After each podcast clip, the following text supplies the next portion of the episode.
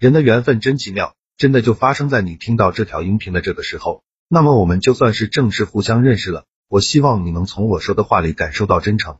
我给听到这条音频的朋友送一份礼物，是一本书，书名叫做《回话的技术：提升口才，提升情商》，效果比较好，帮助每个不会说话的人更好的和这个真实的社会相处。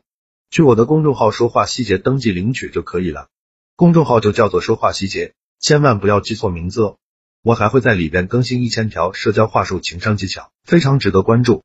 我们进入今天的正题。生活中的哪些行为是高情商的表现？一、包容和宽容。高情商的人心胸宽广，心有多大，眼界就有多大，舞台就有多大，不斤斤计较，有一个包容和宽容的心。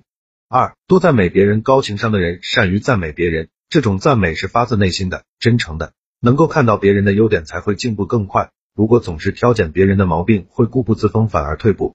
三、有责任心。高情商的人敢做敢承担。不推卸责任，遇到问题分析问题，解决问题，正是自己的优点或者不足，敢于承担。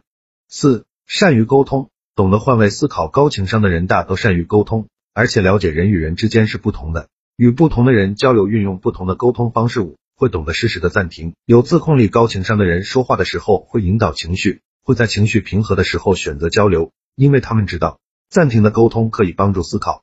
六、很清楚自己的优势和短板。高情商的人知道。自己的缺陷不能说明弱势的一面，而自己的优势则可以显示自己强势的一面。他们会充分发挥自己的优势来弥补自己的不足。